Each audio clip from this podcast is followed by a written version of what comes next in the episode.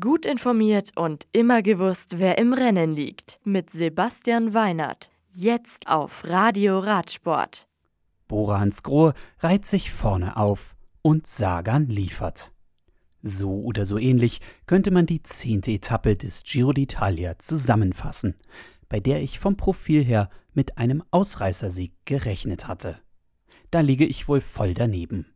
Aber unverhofft kommt eben oft und Peter Sagan vollendet im Sprint, was seine Teamkollegen auf den letzten 20 Kilometern an Arbeit in die Etappe stecken. UAE-Fahrer Fernando Gaviria belegt eine ganze Radlänge hinter Sagan den zweiten Etappenplatz. Dritter ist Davide Cimulai vom Team Israel Startup Nation.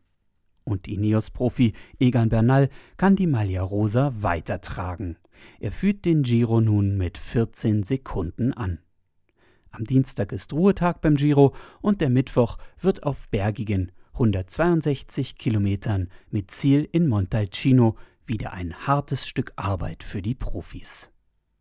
Ab Dienstag folgt die 67. Vuelta a Andalucía Ruta Ciclista del Sol die bis ins Rundfahrtsziel in Palpi nordöstlich von Malaga über 800 Kilometer auf fünf Etappen zu bieten hat.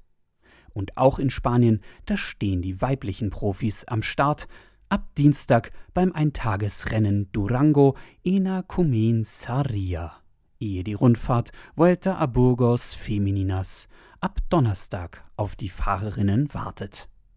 Bis zum nächsten Mal und gute Fahrt.